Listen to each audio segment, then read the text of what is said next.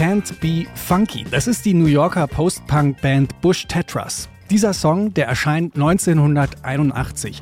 Da ist die Band gerade auf dem Höhepunkt ihrer Karriere. Zwei Jahre später löst sie sich dann schon wieder auf. Bush Tetras sind zwar weniger bekannt als andere New Yorker Post-Punk-Größen, wie Sonic Youth zum Beispiel, sie haben aber mit ihrem zerklüfteten Dance-Punk viele nachfolgende MusikerInnen und Bands stark beeinflusst. Seit 2005 sind sie übrigens wieder aktiv und für dieses Jahr, da ist auch ein neues Album angekündigt und es gibt einen neuen Song. Ein klarer Fall für den Popfilter. Es ist Dienstag, der 9. Mai. Ich bin Gregor Schenk. Hallo.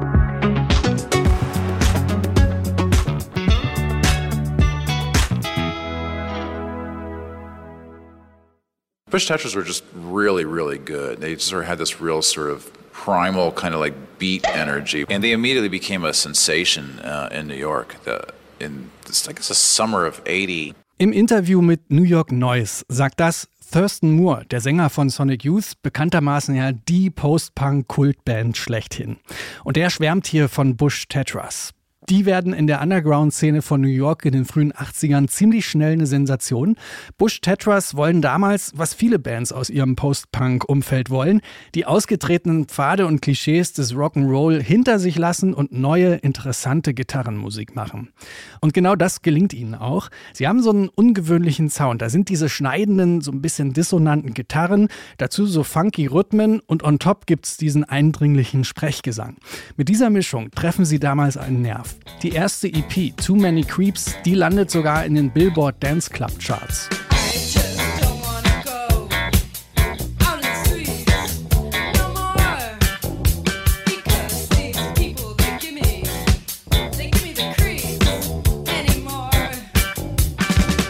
In ihrer Musik da verarbeiten Bush Tetras auch die Erfahrungen, die sie als Frauen in der Großstadt so machen.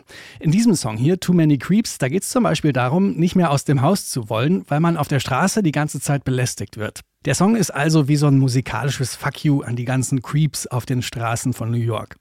Nachdem der Song draußen ist, geht alles ziemlich schnell mit der Band.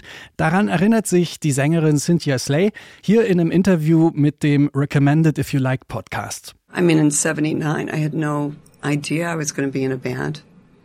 And they talked me into it. So the end of 79. So by February 1980, we had our first gig. And then we recorded in the summer, June. So we had a lot fast and we were touring and touring and burned ourselves out. And uh, it just it kind of imploded. Die Band tourt dann also permanent durch die USA und Europa. Zum Songs schreiben und aufnehmen bleibt da eigentlich gar keine Zeit mehr.